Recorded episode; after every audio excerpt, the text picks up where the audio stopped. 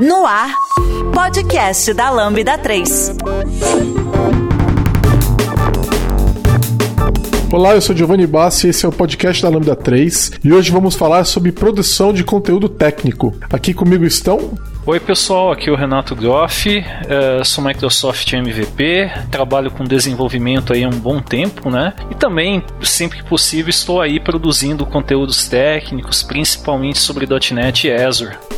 E o Ayrton Lopes, eu sou Chief Data Officer na Lambda 3, Fui premiado em 2020 como Microsoft MVP em inteligência artificial e atualmente sou fundador e coorganizador da AI Brasil, uma comunidade dedicada aos assuntos em ciência de dados e inteligência artificial.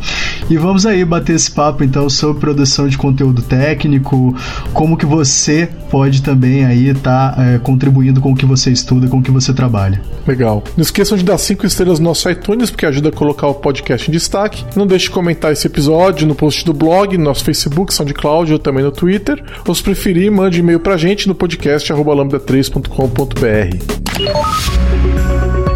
Através de soluções tecnológicas e inovadoras, a Lambda 3 entrega projetos baseados em metodologias ágeis para empresas que buscam qualidade, agilidade e sustentação de seus sistemas, com o objetivo de potencializar o seu negócio.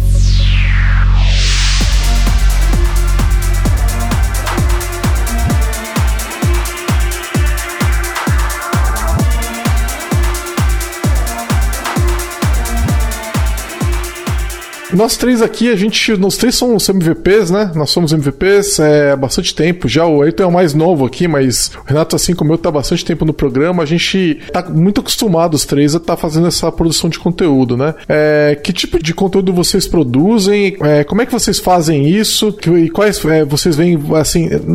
É difícil falar mais valor, né? Porque cada pessoa tem um jeito de fazer, né? Mas quais que vocês gostam de produzir e, e como é que funciona isso para você? Olha, no meu caso. Uh eu tenho mais facilidade. Eu faço lives tal. O Giovanni já participou do, do canal .NET até recentemente, né? Já participou outras vezes. Faço bastante live, mas o tipo de conteúdo que eu encontro mais facilidade para estar tá produzindo são, são artigos técnicos. Eu gosto de escrever, né? Tem pessoas que preferem uh, conteúdo escrito, tem pessoas que preferem conteúdo em vídeo, né? Então para mim, uh, eu acabo muitas vezes tendo mais facilidade produzindo conteúdo escrito. Mas ainda assim, eventualmente eu gravo vídeos, participo de, de lives. Eu diria que, assim, conteúdo escrito, eu, eu, eu meio que já criei uma rotina, né, para produzir esse tipo de material, né? Então, eu consegui me organizar para isso, né? Então, semanalmente, pelo menos um, um artigo, pegando alguma coisa de .NET, Azure ou outro assunto que eu esteja esteja estudando, tem interesse, eu acabo fazendo. E você faz onde, Renato? Eu tenho um blog, né? Uh, esse, esse blog daí, o que, que acontece? Eu publico, né? E daí uso redes sociais para estar tá divulgando. Antes de, de publicar coisas em, em blog, né? Eu escrevi para algumas revistas técnicas, eu acho que você até foi editor de, de uma delas, né, há algum tempo, né, é, só que foi uma coisa assim, revistas técnicas, né, você acaba tendo uh, uma cobrança um pouco maior com prazos, uh, até mesmo, olha, tem que ter uma certa quantidade de, de material e se você pensar um blog ou mesmo caso você produza um, um vídeo a respeito de alguma tecnologia, a respeito de algum assunto, muitas vezes você acaba tendo bem mais liberdade para isso, né? Então você pode até criar como uma rotina, né? Você seguir sempre aquilo de maneira periódica, mas acho que ter liberdade, né, acaba até contribuindo mais para você produzir com mais qualidade, não se sentir pressionado ou eventualmente até passar por alguma frustração, né? Poxa, não estou conseguindo fazer nada agora. Sim.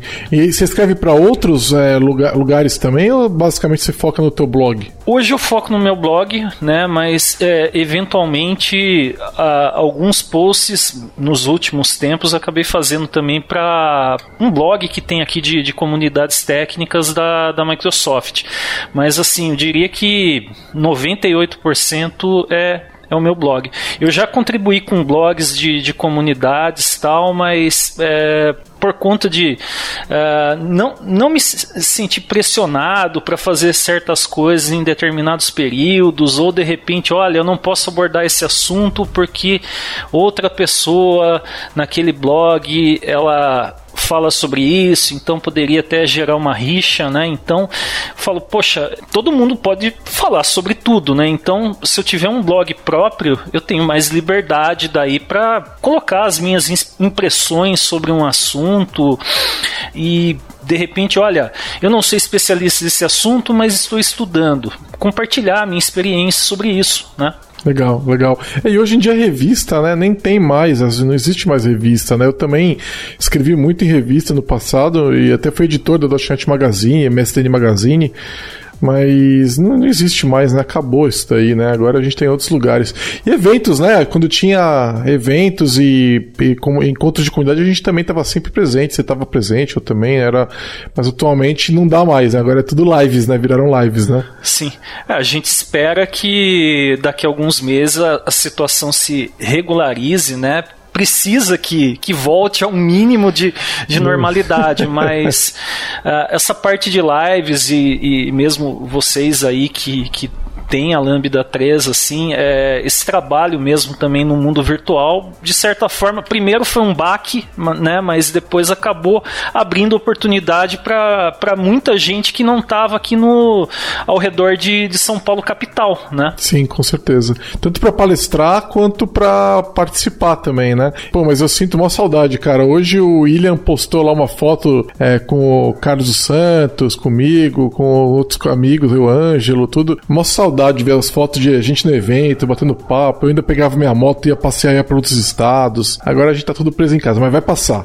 E você, Ayrton, como é que você gosta de compartilhar? Que tipo de conteúdo você compartilha? É, como é que você alcança as pessoas? Então, é, eu comecei assim com o Renato também muito com conteúdo escrito, né? Eu gosto bastante de divulgar em formato de artigo. Artigo é algo mais interessante, assim, mais palpável. Uh, à medida que eu vou estudando, eu vou conseguindo produzir. Então, para mim, teve esse quesito de facilidade tá? Isso faz parte, então, de uma rotina adquirida durante aí os anos, né? Uh, e invariavelmente eu consigo adaptar isso também para vídeo e no meu caso específico também como professor, né, eu acabo adaptando isso para as aulas, uh, para conteúdos também que a gente aproveita na própria Lambda 3, né?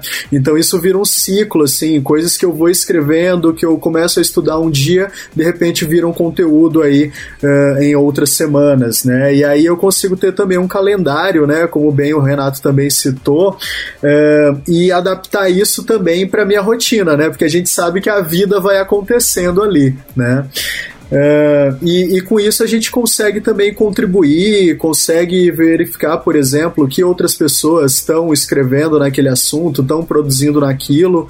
Uh, mas sim, é, como vocês comentaram, é, essa, essa mudança por conta do, da pandemia, né, trouxe então essa figura das lives, que para mim uh, não era viável, né, e de repente passou a ser, passou a ser inclusive o meu único ponto de contato com alguns cientistas que antes a gente podia, como você falou, né, Didio, ficar vendo em eventos, etc, né, é, então, é, é para mim tem sido também um momento que eu exploro um pouquinho ali também algumas possibilidades, tiro algumas dúvidas minhas também, porque agora tudo pra gente é tela, né? A gente trabalha aqui na frente da tela, é, a nossa pesquisa ali junto com, com, com quem, com os nossos pares, né? Com quem a gente trabalha também é, é por, é por meio da tela. E você produz muito na academia também, né? Você tem uma carreira acadêmica, né, Ayrton? Sim, bastante. E aí como é que fica? Você, vai, você faz, você escreve artigos artigos acadêmicos também? Ou é uma frente que você não, não, não abarca? Sim, sim. Uh, ultimamente eu tenho escrito muito por conta do meu trabalho de doutorado.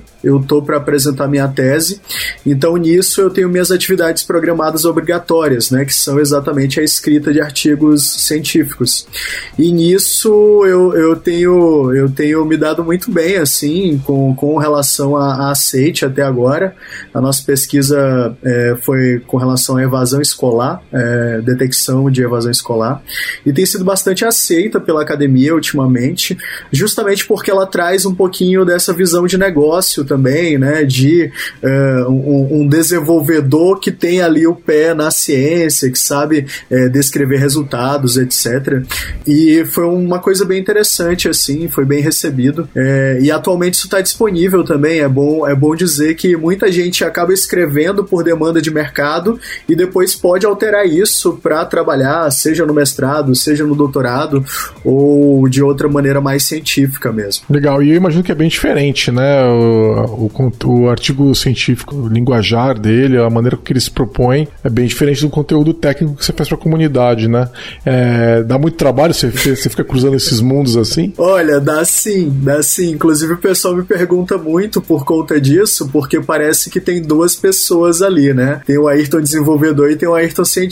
Porque, como você falou, o próprio modo que a gente se comunica é diferente, porque querendo ou não, eh, quando eu faço um artigo, por exemplo, para os artigos lá da, de documentação Microsoft, ou então quando eu faço para o meu blog pessoal ou o blog da comunidade, etc., invariavelmente eu já conheço aquele nicho que está fazendo aquela leitura ali, tá? O artigo científico ele é um pouco mais universal, digamos assim, ele tenta abarcar desde aquele cientista que está num polo, por exemplo, um polo técnico lá na África, daquele cientista que está na Rússia, ou outro que está trabalhando no, numa empresa de ponta no Vale do Silício, entendeu? Então, como é que tu se comunica com toda essa galera e tu faz com que todos eles consigam uh, fazer a tua ciência que deve ser reprodutível, né? Muitas vezes o nosso código ele não é tão reprodutível assim, ele fica reprodutível na nossa equipe, ali nos nossos pares mais próximos, né? Imagina você ter que produzir código que agora vai ter que ser lido pelo mundo todo, entendido, e que o pessoal ainda por cima ache útil aquilo ali e ao ponto de depois escrever sobre isso, né? Isso eu também acho muito louco, porque ciência ela abarca a ciência de outras pessoas, né? A minha ciência ela é apenas um agregado. E nisso eu vejo a ponta com o que o Renato faz, com o que você faz, porque o que a gente faz é essa comunicação, né? Só que é uma comunicação muito mais rápida, né? Uh, os artigos eles abarcam um tempo muito menor ali é para ser feitos, etc. Uma pesquisa você tem às vezes anos, né, para concluí-la. Sim, sim. E aí você escreve num blog pessoal também os, os artigos técnicos. Isso. É, agora mais atrelado à comunidade, mais atrelado ao AI Brasil. Entendi. Eu vou deixar o link aqui, então, da onde o Groff e, o Ayrton escrevem para quem quiser depois dar uma olhada no conteúdo que eles estão produzindo. E vou deixar o meu, o meu para quem achar o link do deles vai achar o meu porque eu escrevo no blog da Lambda, que é onde vai estar esses links. Então é mais fácil para vocês acharem lá. Mas eu tenho escrito pouco. Eu tenho escrito bem menos nos últimos tempos, assim. Eu tenho me sentido, principalmente depois que começou a pandemia, eu tenho me sentido bem mais cansado. Um, um outro ponto que rola muito, né, que não é um forte de nós três aqui, mas que eu vejo muita gente é, ajudando muito é, né, é em fóruns, né? Então, respondendo no Stack Overflow e coisas do tipo, né? No, no, no Microsoft Answers, agora no Tech Community e por aí vai, né? Tem uma galera forte nessa frente também. Quando eu comecei a entrar na comunidade, quase 20 anos atrás ali, é, eu lembro que tinha até uma, uns fóruns da Microsoft, não tinha Stack Overflow ainda, né? E tinha os fóruns da Microsoft, aí você respondia lá, eu até respondi bastante na, numa, nessa época lá, 2003, por aí, né? É, mas eu nunca fui de pegar um Stack Overflow e começar a ficar respondendo. Não que eu não responda. Às vezes eu encontro uma pergunta lá que ninguém respondeu, que tem, sei lá, seis meses eu vou lá e respondo. Tanto que eu tenho uns badges, Eu queria né, tipo, muito fazer isso, reavivar. cara. eu queria... Mas fazer o quê? É, eu, eu queria muito ter essa, essa determinação que os caras têm, velho.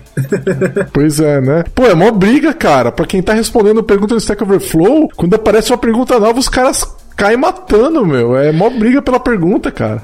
Então, é uma coisa que eu participei uma época bastante do, do MSDN, né? Que nem existe mais hoje, né? Mas teve uma época que uh, você pegava algumas premiações da, da Microsoft e em alguns momentos eu acho que vocês podem ter a, a mesma impressão, deu uma deturpada porque o pessoal fazia muitas vezes só pensando na vantagem de se pontuar né? Sim. E às vezes acontecia até, por exemplo, você respondia uma coisa, uh, uma pessoa abaixo ia, copiava a sua resposta, mudava os termos, né? É. Pra daí assim, de repente o, o moderador bate o olho, ele seleciona aquela com a resposta. O cara, bem, deixa eu tentar, né, se colar e não é algo saudável, né? Na verdade, o pessoal tá lá para se ajudar, tal, né?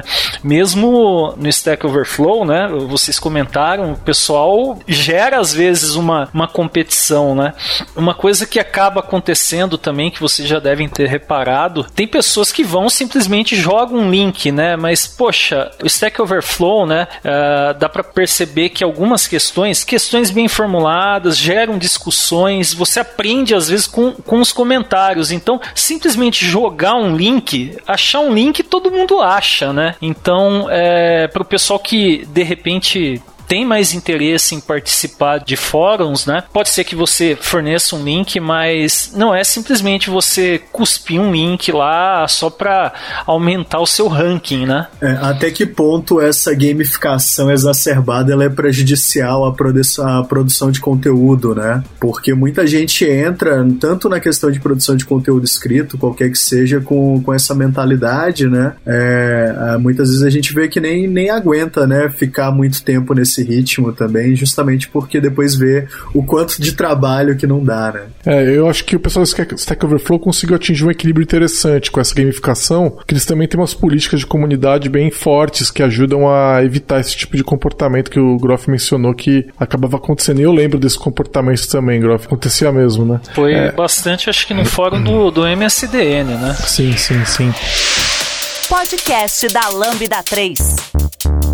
Música o até já adiantou um pouco, mas queria saber como é que vocês fazem, né? Eu vou repassar uma pergunta que eu também recebo e já respondi várias vezes, né? Cara, como é que você consegue trabalhar oito horas por dia e ainda escrever na internet? O Ayrton ainda tá fazendo doutorado, né? Que é, é, é, praticamente como ter um filho, né? Cuidar de um filho pequeno, né? E aí ainda estão dando palestra, cuidando de comunidades, né? Eu sei que o Renato organiza um monte de eventos aí também, né? É, organiza as reuniões, os grupos, as lives que ele, por exemplo, quando eu palestro lá, o Renato tava lá o tempo todo acompanhando a, a live, né? Então, como é que vocês fazem para isso caber na vida pessoal de vocês, é, no dia a dia de vocês? Olha, é, no caso das lives, né, a gente acaba fazendo isso sempre depois do horário, né? E, eventualmente, quando tem algum evento grande, tipo TDC, Microsoft, né, que eles avisam quem vai palestrar com, com bastante antecedência, né?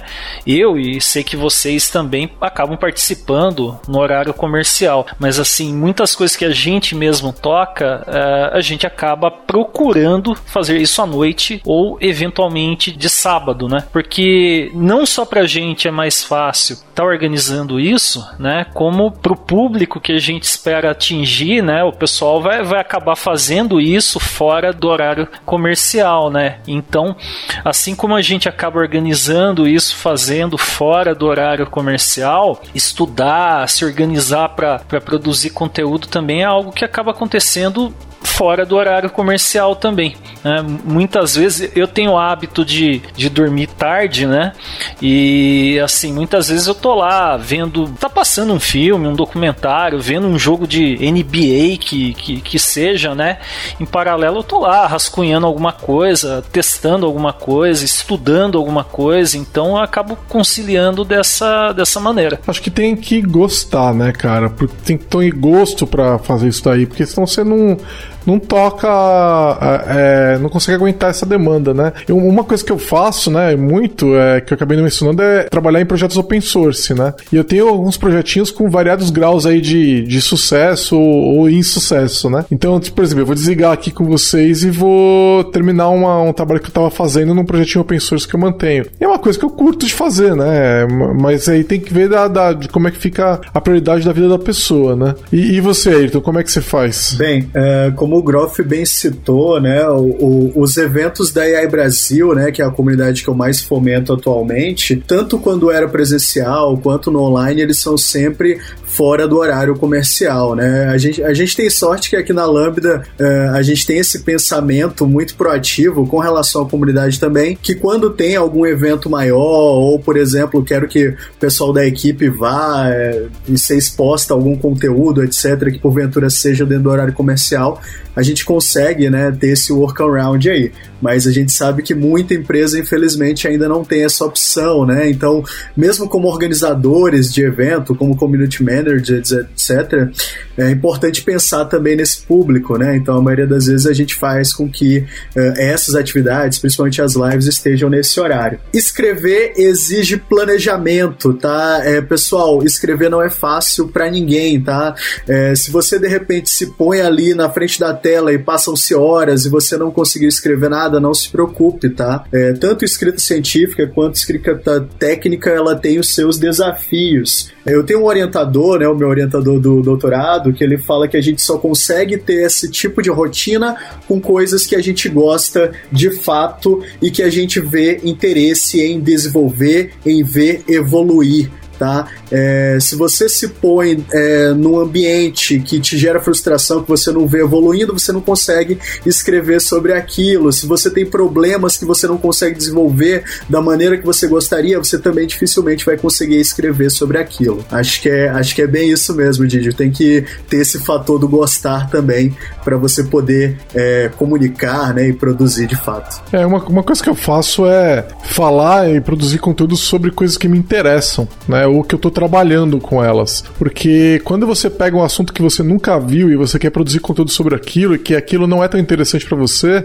vira um peso, sabe, na vida. Então, é, eu comecei a estudar sobre Rust, né? Vou, vou, até começar a produzir algum conteúdo sobre isso, mas é, eu não, é uma coisa que eu não trabalho no meu dia a dia, mas é uma coisa que eu queria aprender, sabe? E aí vem esse prazer de fazer esse trabalho, de fazer esse, né? Porque é, ele, ele toma tempo. Ele toma tempo da minha família, né? Que eu teria com a minha família, ele toma tempo que eu, de repente, eu queria jogar um videogame, né? Que assistir uma série, né? Sair para passear, quando puder voltar sair para passear. E em vez de fazer isso, você tá produzindo conteúdo, né? Então você, é, é uma troca consciente que você tem que fazer, né? É, e tem que fazer. E se você não tem afinidade com aquilo que você está uh, produzindo, fica, vira um peso, né? Então, para mim é muito isso, sabe? Eu tô. É, é um, às vezes é, é, como se fosse um hobby, assim, sabe? É uma diversão, é uma coisa que eu gosto de fazer. Né? Eu acho que é bem o, o que vocês falaram mesmo, né? Precisa ser algo divertido, né?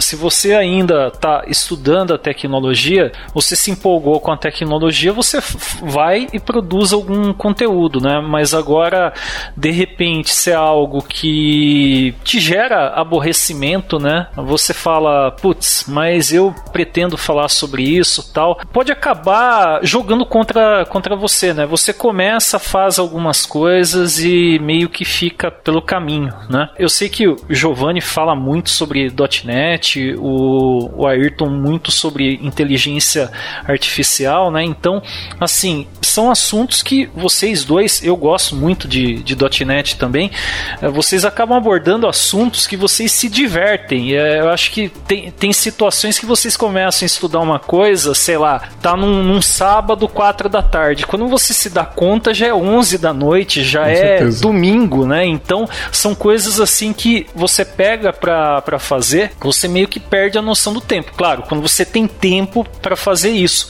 mas assim, é, tem que ser algo prazeroso, né? É, a obrigação, né? E se é uma obrigação chata e levando em conta que produzir conteúdo não significa ganhar dinheiro, né? Tem gente que acha isso, né?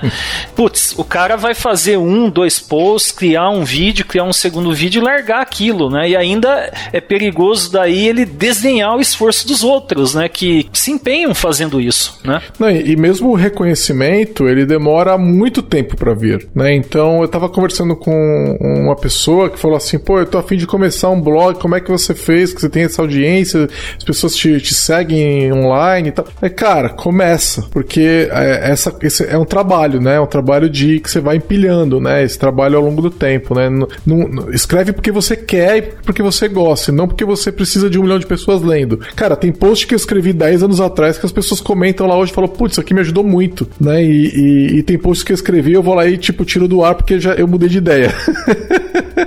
Mas assim, é, é, é, é legal você é, produzir, não, não porque a, essas mídias que a gente falou, né, uma live, um texto que você colocou na, online, eles vão ficar lá é, por muitos anos, né, e podem ajudar pessoas depois, né? É etéreo. É. Isso é muito legal. A natureza do que a gente faz é muito etérea, né? E, e, e uma coisa que eu venho notando também é que às vezes você tem um conteúdo que de repente você faz ali que ele vai ser aproveitado depois de muito tempo, né? Eu tô tendo a experiência de ter um artigo de 2016 que agora ele foi descoberto e as pessoas estão citando muito ele por conta de algumas técnicas aí de análise forense, né? Que começaram a, a pipocar nos últimos anos. Então, às vezes, uma coisa que você tentou e era uma coisa que você não viu muito resultado, publica, vai lá, deixa lá, pode ser que alguém veja resultado naquilo ali, transforme em outra coisa, né? Eu, eu costumo falar muito assim de que é, muitas vezes essa coisa então de produzir conteúdo está muito atrelado ao que você é exposto, ao que você estuda. Então eu costumo dizer muito para os meus alunos, por exemplo, para trabalharem com mapas mentais, mapas conceituais.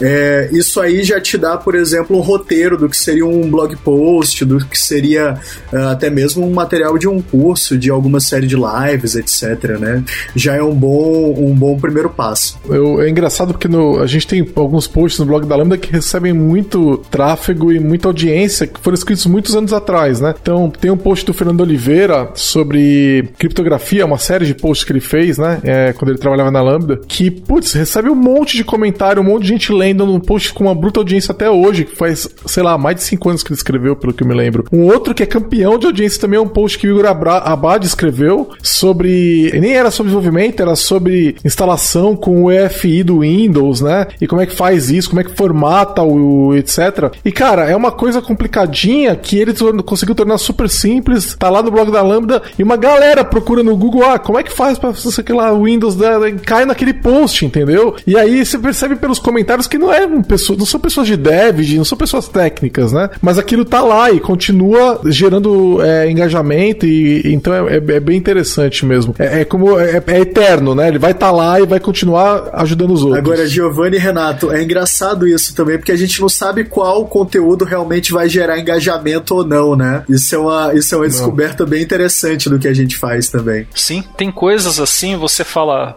poxa, eu produzi isso, deu um certo trabalho e como o próprio Ayrton falou, né, pode ser que naquele momento, né, uh, não gere tanto engajamento, não tenha tantos acessos, né.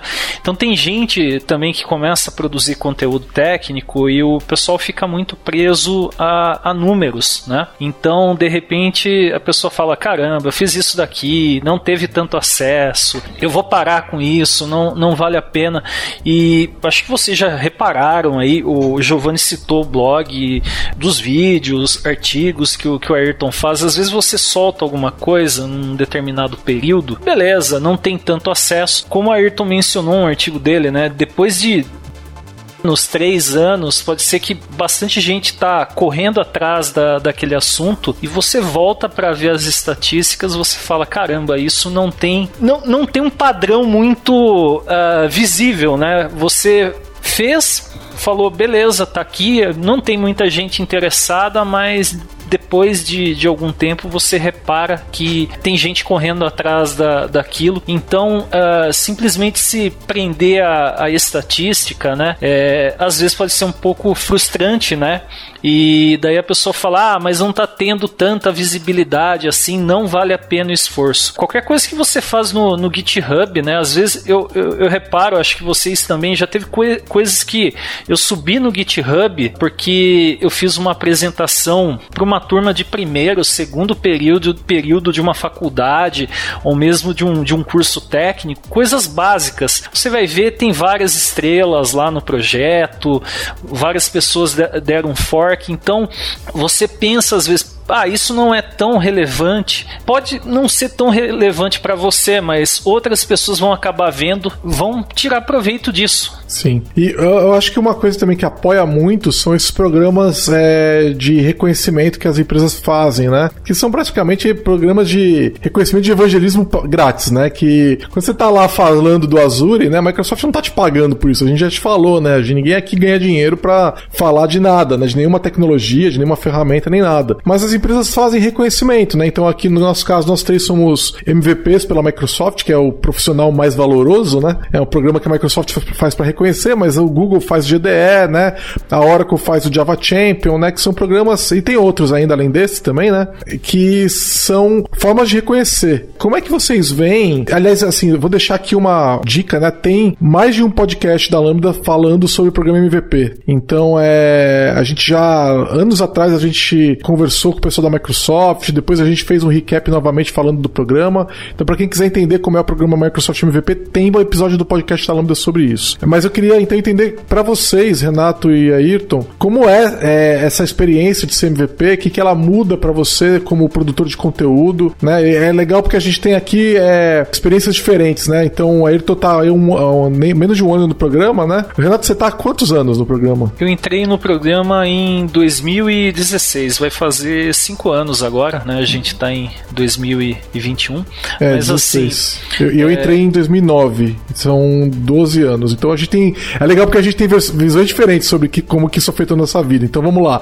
Como é, como é que foi isso para você? Olha, eu gostei bastante, né? Só que assim, eu já produzia conteúdo técnico desde 2011, né? Até comentando antes da, da gravação desse episódio, né? Entre nós, né? É, tem muita gente que começa a produzir conteúdo mirando exclusivamente uma premiação, seja da Google, da Microsoft, da Amazon, da Oracle, como Java Champion, de repente.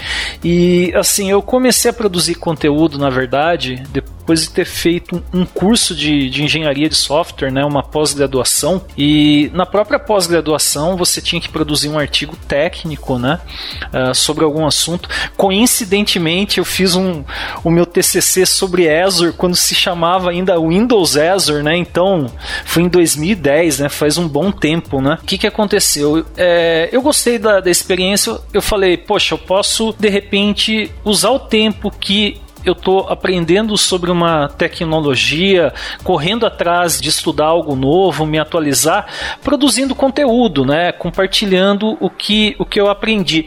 E como eu falei, isso acabou virando uma, uma rotina. Né? Então muitas vezes eu quero estudar alguma coisa, eu estudo, passado algum tempo, sobrando um tempo, eu escrevo sobre ela, faço uma live sobre, sobre ela. Então, assim, começou primeiro com uma maneira de eu me manter motivado para estudar. Depois de algum tempo, daí eu acabei me envolvendo com comunidades técnicas, né? Surgiu essa possibilidade, me indicaram para o programa, passado algum tempo daí, essa submissão foi, foi aprovada. Eu fiquei bastante contente, o MVP tem gente que pensa que a gente recebe um salário, uma ajuda de custo da, da Microsoft. A gente não é funcionário da, da Microsoft.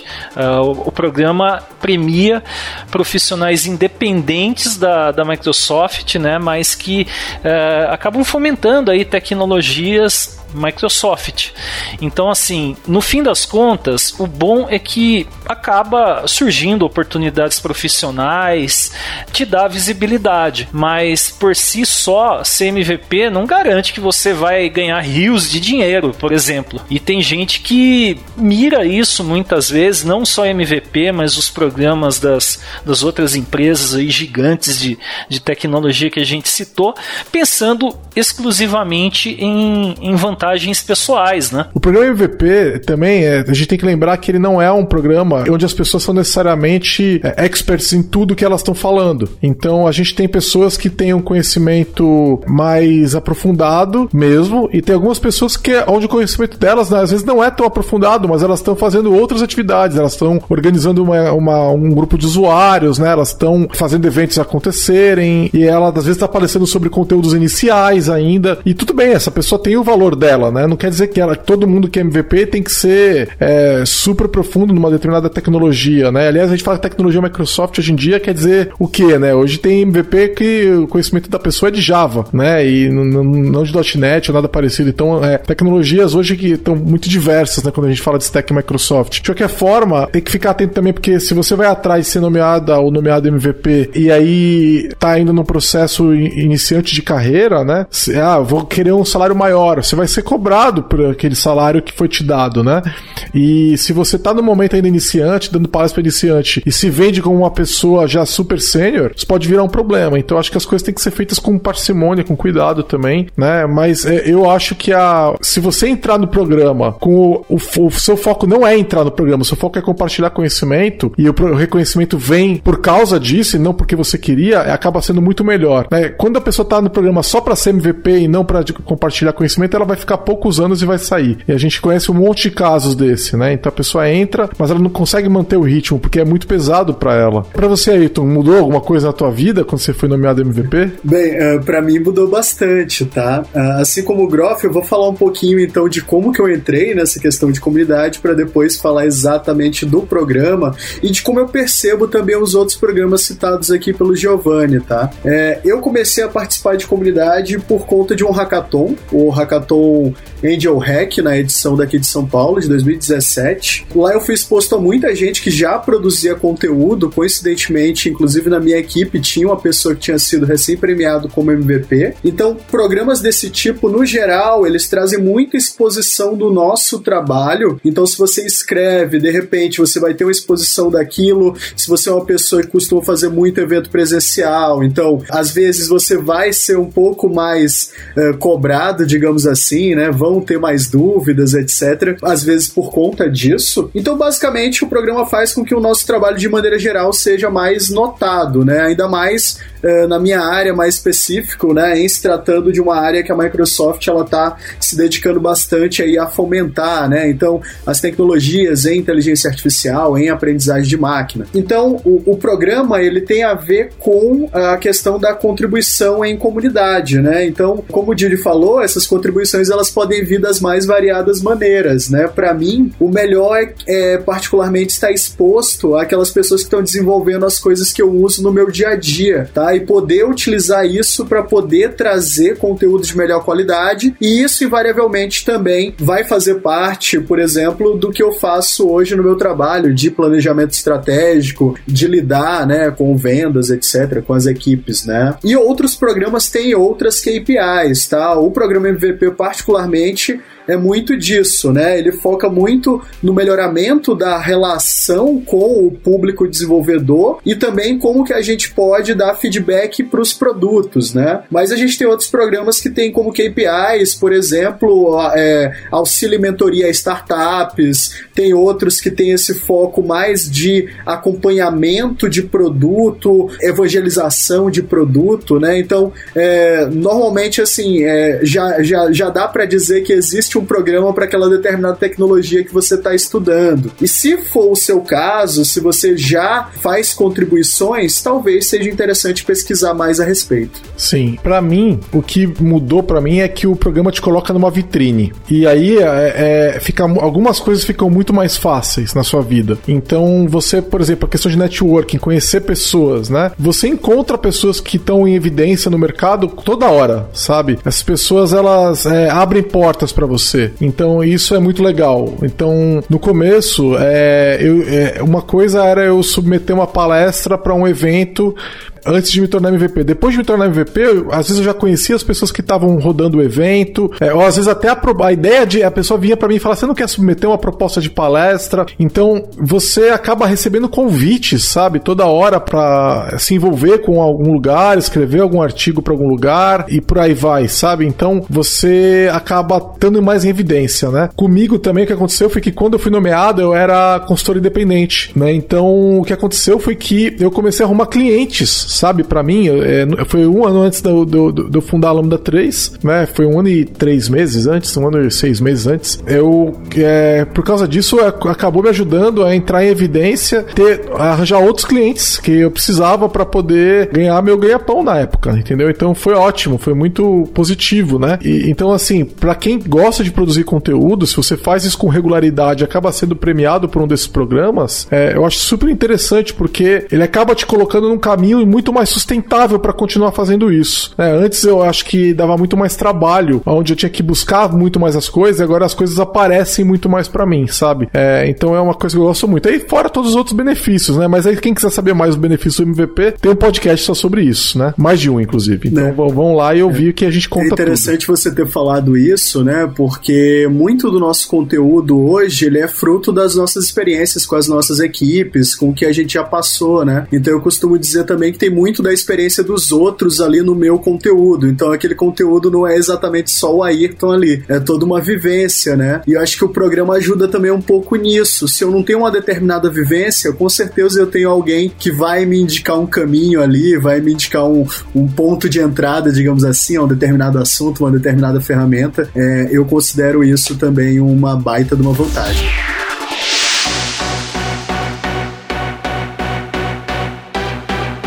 Escreva pra gente podcast@lambda3.com.br.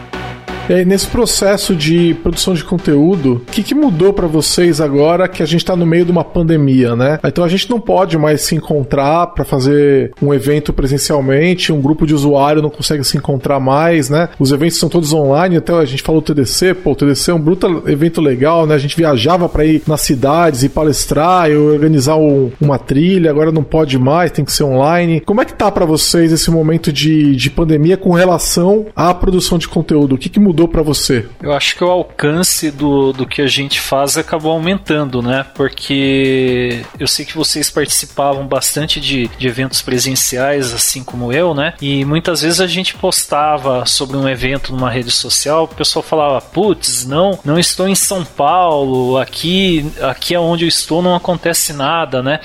E meio que abriu a oportunidade de várias coisas. Já tinha, todo mundo acho que já participava de, de live antes, né? Não com tanta frequência como agora, mas abriu a oportunidade aí para muita gente que se via limitado por estar mais distante aqui de, de, São Paulo, né, acompanhar os eventos. O TDC mesmo foi, foi um bom exemplo, né? Tem, por exemplo, a sala Microsoft, né, que você consegue acompanhar durante três, quatro dias conteúdo sobre tecnologias Microsoft. Eu sei que vocês participaram já também e dá para reparar que tem gente do, do Brasil todo acompanhando, pessoas de, de empresas procurando se atualizar, pessoal que está na, na universidade procurando aí ter um direcionamento, né? Então, o que se limitava muitas vezes a, a grandes centros urbanos, né? Agora você vê gente de todo o país conseguindo acessar, né, e ampliar os horizontes de, de todo mundo.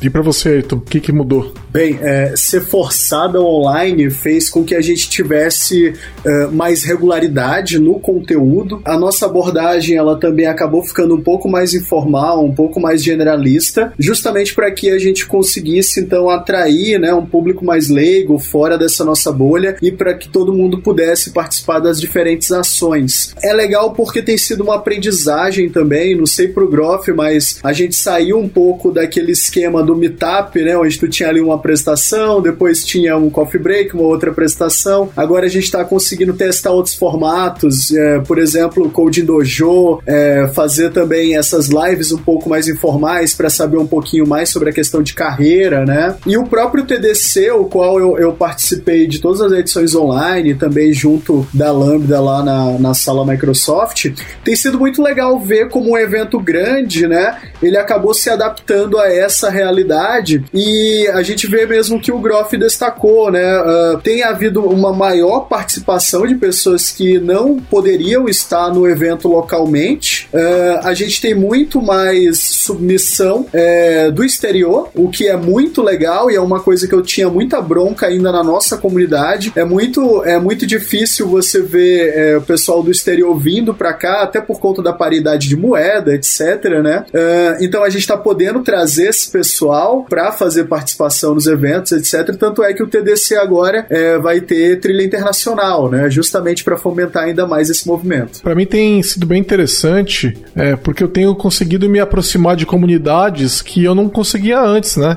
Então eu tive um evento que eu fiz com o pessoal do Pará, teve um que assim, é, eu já, já fui pro Pará antes para participar do Ajaio Brasil, né? Mas não é uma coisa que eu consigo fazer com facilidade cidade, né? Longe pra caramba. Até o voo é demorado, né? De São Paulo pra lá. Mas eu consegui fazer um evento com eles, assim, sabe? É... Já por outro lado, teve um evento que eu fiz aqui com o pessoal do Paraná, que é aqui do ladinho de São Paulo, que normalmente eu iria pegar minha moto e até encontrar iria encontrar eles ali fazer o evento. É mais uma desculpa para eu ir passear de moto e não pude, né? É... Mas pude fazer o evento, que foi ótimo, mas não pude encontrá-los pessoalmente, o que é, é, ruim, né? Mas por outro lado também eu consegui participar é, do evento chamado Cold Gen, que é um evento italiano, que eu submeti palestra lá na, na, na Itália, fui aceito da minha palestra. Eu, eu tô aprendendo a falar italiano por causa da, da, do meu pai, meu pai é italiano, né? Então eu tô começando a aprender italiano. E aí eu entrei lá e come, abri, abri a palestra em italiano e eu falei, agora eu vou parar. Em italiano, eu falei, vou parar de falar italiano porque eu não falo italiano.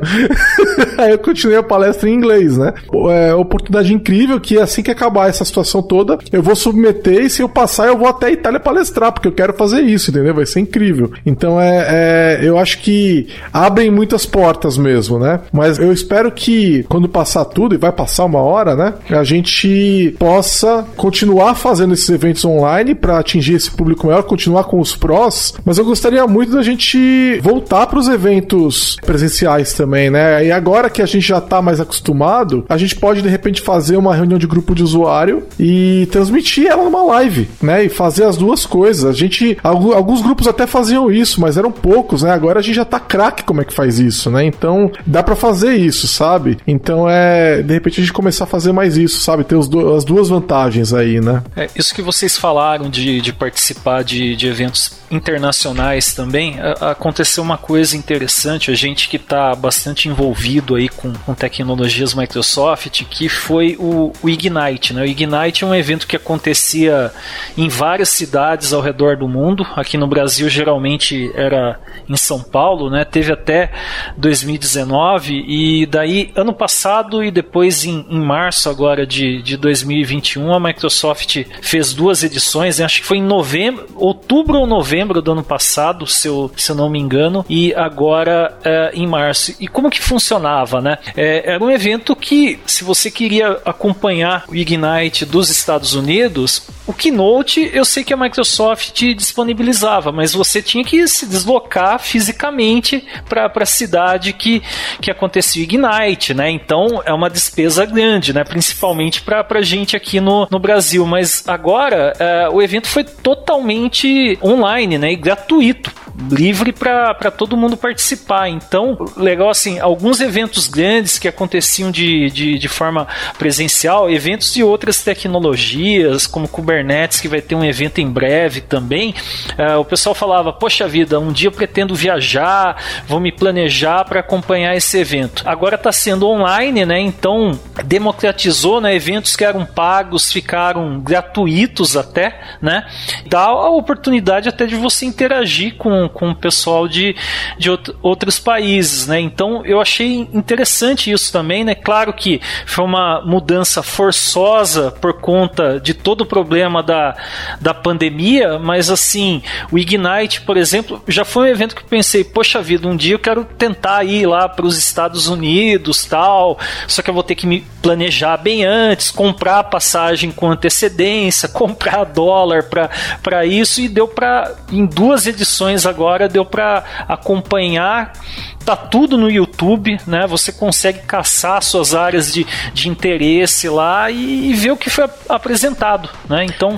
Fora que era um evento, salvo o melhor juízo, que custava 2 mil dólares. Mais de 2 mil dólares. Né? Acho só para entrar. O que deve dar o quê? Uns 50 mil reais nesse momento? É, na, no, no, no, ritmo galopante da cotação, né? e eu cheguei aí é, a um evento desses que é, não existe mais, né? Na época nem lembro qual foi, mas era do tipo do Ignite que a Microsoft fazia. Eu fui em Los Angeles assistir. E, inclusive, na, na, na quando eu fui, eles estavam distribuindo, todo mundo que entrava no evento ganhava um notebook, cara. Você ver o patamar, o nível do evento, né? Então você pagava os dois mil dólares, mas ganhava um notebook que custava é, mil dólares ali de, de retorno e tal, né? Então é, foi realmente um negócio incrível, assim, tá lá e, e é um evento para 10 mil pessoas, mais que isso, né? Então realmente é muito legal tá lá. Mas é, não dá para todo mundo ir, não é democrático, né, cara? Agora que agora dá para todo mundo tá lá, né, cara? E se você não conseguiu ver na hora, você pode ver depois, o que é maravilhoso. Né? Agora sim, é, eu só tenho uma crítica porque infelizmente o happy hour no evento online não é a mesma coisa, né? E no, ah, tá e no graça. happy hour acontece muita coisa. sim, sim. Você conhece gente e tudo, né? É uma coisa que eu gosto muito. Tanto que aqui, aqui em São Paulo, vários eventos que eu não fui ao evento, eu fui no happy hour do evento, né? Porque é, é muito, para mim, um dos grandes benefícios de um evento é você fazer network, conhecer as pessoas, reencontrar pessoas que você gosta. E por que que eu então, é só porque eu não fui no evento, porque sei lá, aquele conteúdo eu posso ver online, né? Então, para mim, conteúdo em geral, eu prefiro ver online mesmo. Eu, se eu tô indo lá para ver as pessoas, eu posso muito bem no happy hour e tá de boa, entendeu? Para mim é muito isso, né? Eventos para mim é muito mais pessoas do que conteúdo, né? Porque conteúdo tá tudo online. É, e legal isso que vocês falaram de, de eventos presenciais, porque muitas vezes, né, a gente ia palestrar nos eventos presenciais e o pessoal que ia palestrar principalmente, né, tinha uma sala de, de palestrantes, passava um bom tempo lá conversando, né? Sim. Tipo, pessoas que você não via há um bom tempo, que você tem amizade, você tem afinidade, você troca ideia, conhece pessoas novas também, né? Então, no online isso não está acontecendo tanto, né? Você convida a pessoa, conversa um pouco com ela, mas você acabava, como tinha vários palestrantes, um monte de gente, né? Acaba às vezes até surgindo uma oportunidade profissional, né? Então, assim, eu creio que quando tudo der uma normalizada, melhorar, tal, o pessoal vai continuar fazendo bastante coisa online, como vocês falaram, transmitir também, né? Porque muita gente pegou know-how agora para fazer as lives, né? Só que assim, vai voltar também os eventos presenciais, porque empresas mesmo, né? Eu sei que vocês faziam uh, meetups aí na, na Lambda, às vezes até para você oferecer uma oportunidade profissional, aparece alguém lá no, no meetup, você conversa com o cara lá já e até agenda uma, uma entrevista, né? Sim. A gente chegou a fazer é, no ano de 2019, né? A gente fez mais de um evento por semana, né? Teve quase, sei lá, teve 60 eventos em 2019 dentro da Lambda 3 e agora não, em 2020 praticamente nenhum, né? Porque começou a pandemia em março.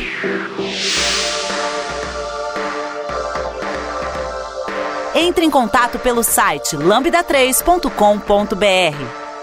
Eu queria fechar com um assunto que eu acho que é bem interessante. Eu acho que tem muita gente que está ouvindo a gente que quer começar a produzir conteúdo técnico, mas não sabe como fazer isso, às vezes tem um receio, não sabe quem ela contata, como é que ela inicia. Então eu queria aqui saber o que vocês recomendam para quem está começando a querer compartilhar conteúdo técnico, produzir conteúdo técnico, como é que essas pessoas devem fazer? Olha, eu acho que, que a primeira coisa é se você tem vontade de falar sobre um assunto, assunto, escrever sobre um assunto, fazer uma demonstração sobre um assunto, faça, né? Você pode criar uma conta para utilizar um blog gratuitamente, criar um canal no YouTube é a coisa mais fácil do mundo. Na verdade, quando você tem uma conta do YouTube, você já tem automaticamente um canal para isso, né?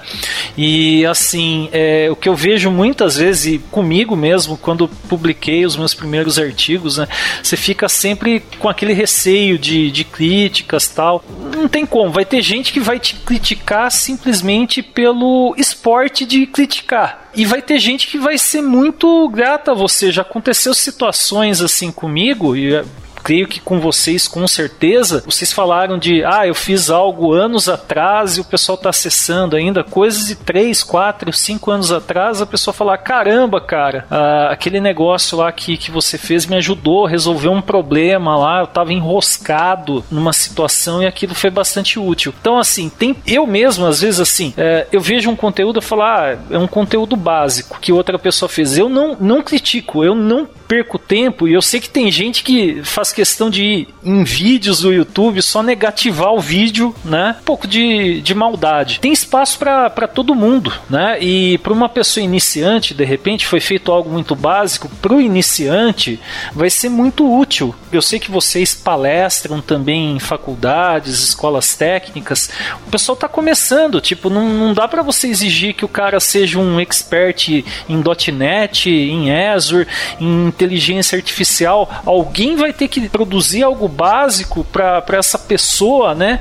Ter um direcionamento. Então, seja algo mais avançado, algo mais básico, tem espaço para todo mundo, né? É, eu acho que tem a ver com você descobrir o que você gosta e abordar aquilo. Seja ele em qualquer nível de conhecimento que for, for mais avançado ou mais básico, alguém vai se interessar por aquilo mesmo, né? Eu acho assim, é, eu, eu vou junto com, com o Renato. Começa. Né? Eu gosto muito do dev.to, cria um blog lá no é grátis, não paga nada. Não cria no Medium, porque o Medium cobra né? Evita o Medium, não gosto do Medium. É, eu acho que esse tipo de conhecimento tem que ser gratuito, então eu prefiro que se crie num, de uma maneira que seja mais democrática, né? E ah, mas eu posso criar um, no Medium e não cobrar. Não importa, né? Eles, eles têm essas restrições e eu não acho legal. É, então, assim, começa. Eu acho que vídeo, sabe, é, é bem mais difícil, sabe, pra pessoa tomar coragem. Falar em público normalmente é uma, é uma. é um medo de muita gente, né? Mas eu diria que você. O legal do vídeo é que você pode errar. Você não precisa fazer uma live. Você pode gravar um vídeo e subir no YouTube, né? A live já é realmente para quem já tá mais experiente, né? Já fez aquilo algumas vezes, já tem experiência de falar ao vivo, que de repente dá um erro numa demo e você sabe dar a volta por cima, né? É, mas se você tá começando com vídeo, cara, você tem o poder da edição, entendeu? Aí você pode ensaiar milhões de vezes até começar. E, isso é uma coisa, ensaia, né? Ensaia, ensaia, ensaia, ensaia até ficar bom. E aí grava, e se não ficar bom, grava de novo, né? Então é, é normal, todo mundo mundo começa assim, né? Todo mundo tem esse primeiro passo, ninguém saiu do dia pra noite e virou palestrinha lá, já manjando tudo, sabia falar e sabia no palco e aquela desenvoltura. Pô, isso demora, demora anos, né? Aí você vai ver lá, você vê lá o Groff palestrando depois de anos e anos que o cara é MVP, já tá falando lá tal. Fala, pô, o Groff fala mal bem, eu nunca vou conseguir falar igual o Groff. Ué, por que não, né? Ele não começou assim, né? Ele começou igual todo mundo, igual eu comecei, igual o Ayrton começou, todo mundo começou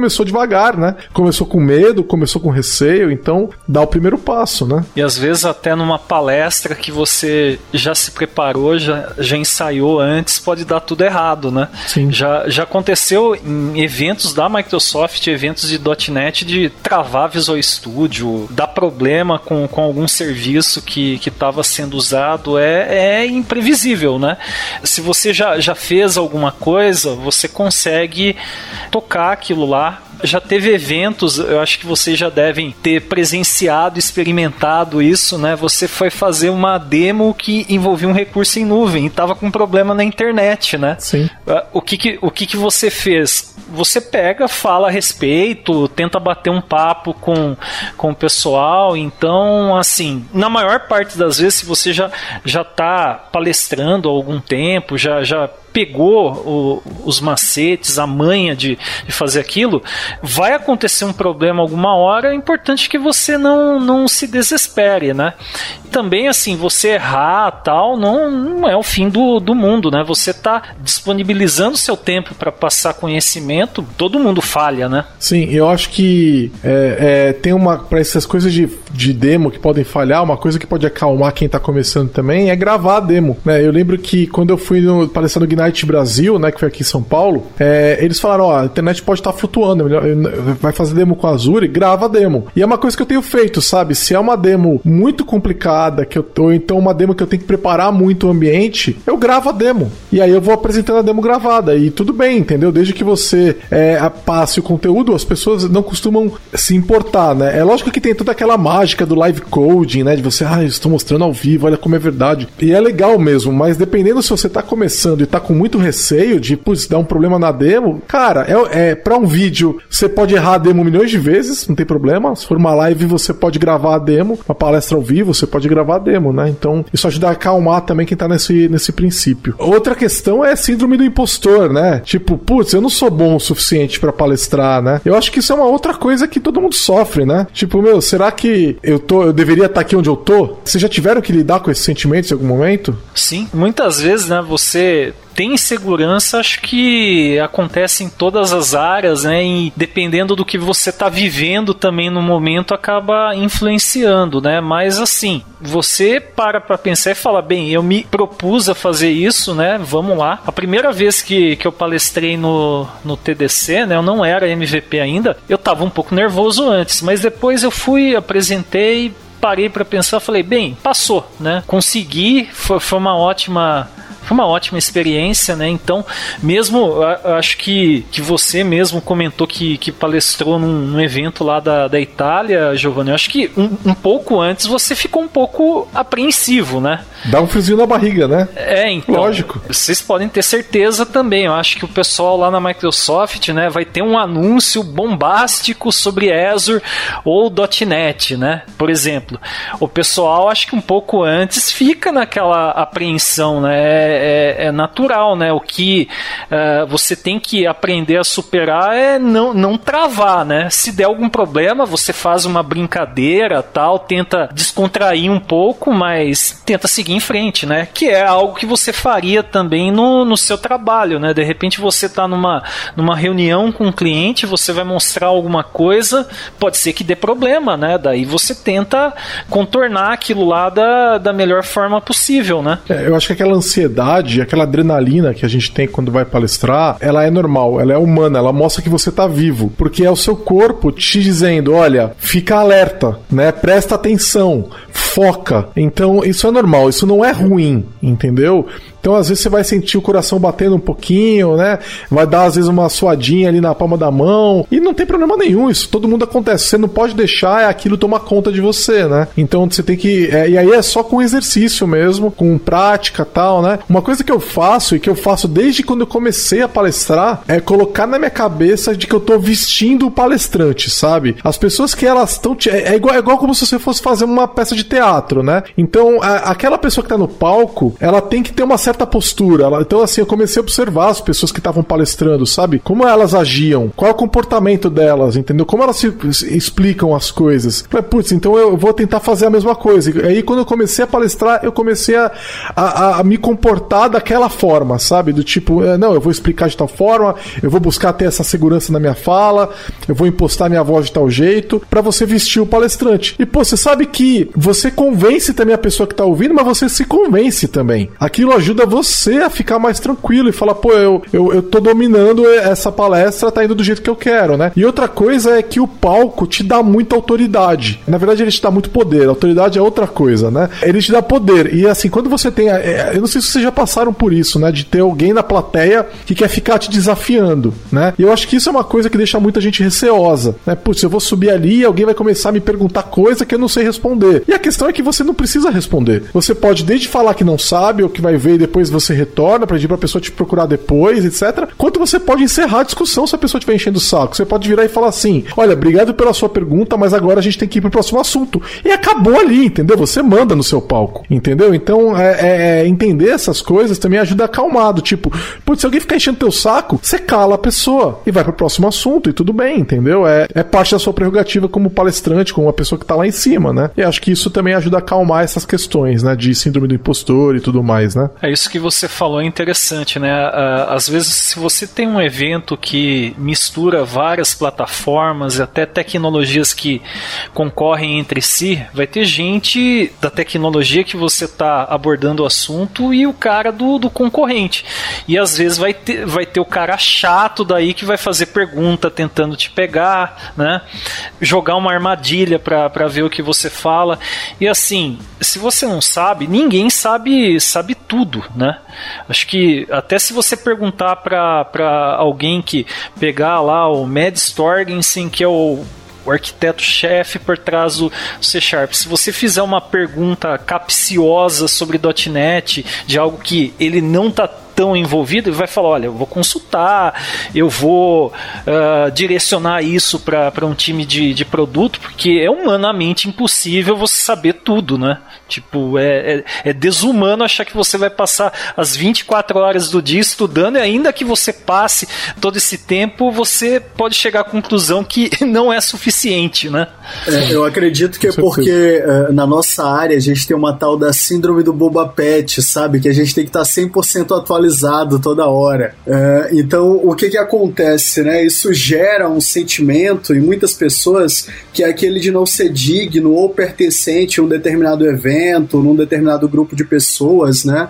E a gente sabe que não é bem por aí, né? A própria humanidade ela, ela só é, é, ela, ela só se engrandece por conta do pool genealógico, né? Por conta das diversidades que a gente tem aí na nossa população e tudo mais. Isso vale para conteúdo também, né? Acho que você tem que fazer conteúdo que você se sente confortável e isso no geral te dá mais uh, ferramentas para que você possa trabalhar lá no palco, na sua live ou qualquer meio que seja, tá? É, acho que tem muito a ver em como que você aborda o conteúdo para você se sentir confortável com ele. Eu costumo brincar que o meu conteúdo ele é feito para crianças com dificuldade de aprendizagem, porque era o conteúdo que eu queria consumir, entendeu? Eu, eu, eu tenho sérios problemas em, em acompanhar live, por exemplo, entendeu? Então, para mim, eu, eu tento fazer a coisa o mais simples possível para que eu, Ayrton, também tivesse vontade de estar tá assistindo aquilo ali, de estar tá aprendendo com aquilo ali. Então acho que vai muito disso, de perceber qual o, o nicho que você está focando, e isso também vai te trazer mais conforto com o teu próprio material. É, e fica também a dica de buscar se educar, né? Então, aprender a usar as ferramentas de apresentação, de gravação de vídeo, é, aprender a, a montar um bom PowerPoint, né? aprender a fazer uma boa palestra. Tem um monte de cursos cursos legais sobre isso também, né?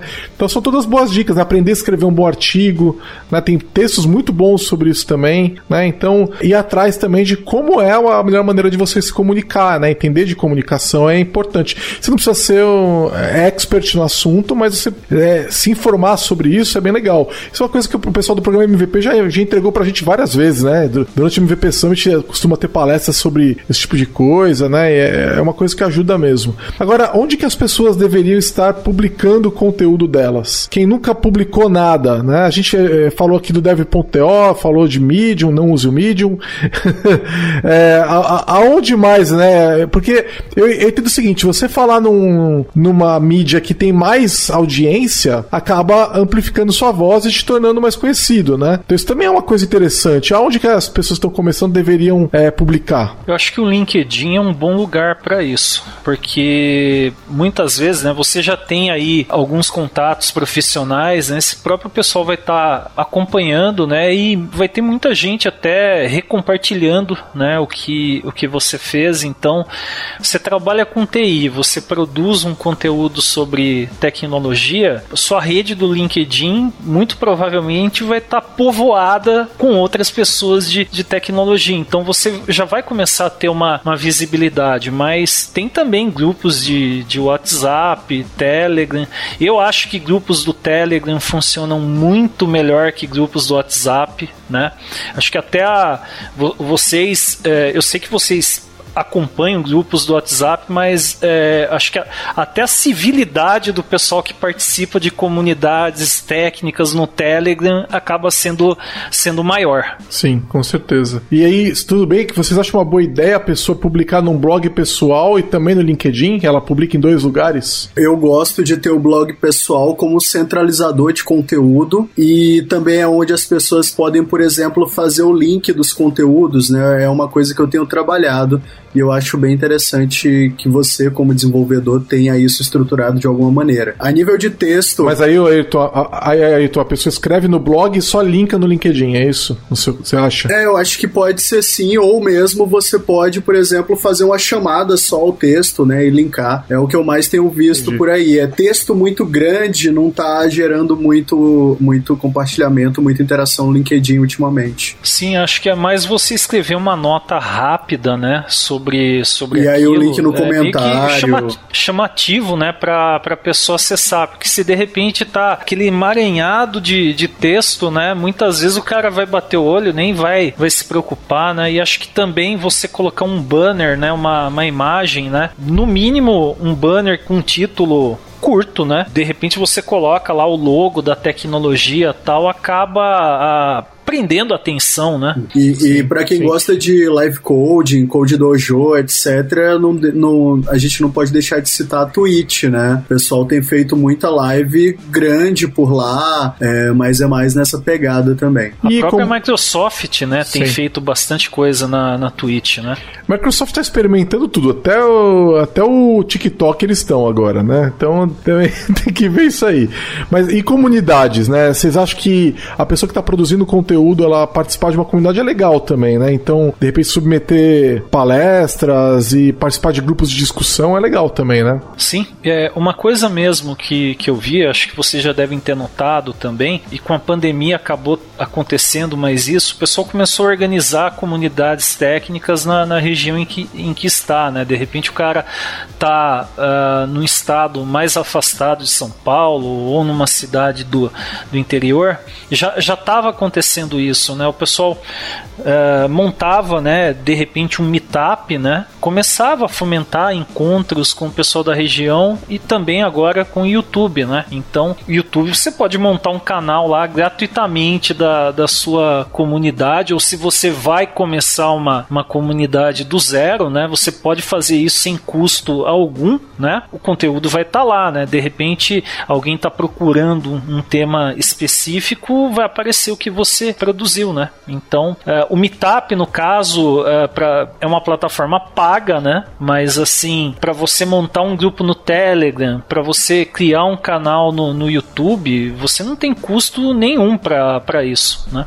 É, nós fomos, então. nós fomos pro Meetup exatamente como o Renato falou, depois de já ter uma presença em outras mídias e sentir a necessidade de fazer os encontros presenciais, né, e agora mais recentemente online. Então o Meetup foi meio que o nosso modo ali de centralizar as informações da comunidade e comunidade é muito bom principalmente para você gerar novas lideranças, ter essa troca, né, experiência principalmente com empresas, a gente faz muito evento onde a empresa de repente ela tem uma sugestão de tema ou de painelista, etc, e traz algum benefício para a comunidade, né? Então também é uma troca. E isso invariavelmente também uh, vai moldando um pouquinho, né, de como a gente conhece as pessoas, como que a gente contribui também para open source e também para as coisas da comunidade, claro. Tá bom, pessoal, acho que vamos fechar, ficou muito bom, acho que ajudou a quem gosta de consumir conteúdo técnico, entender de onde, é, como é que a gente faz isso, né? E como é que as pessoas podem começar a fazer também. Eu vou linkar aqui todos esses recursos que o Ayrton e o Renato falaram, para quem quiser acompanhar depois também. Mas é isso aí, valeu, obrigado e até a próxima. Até a próxima, pessoal. Até mais, pessoal.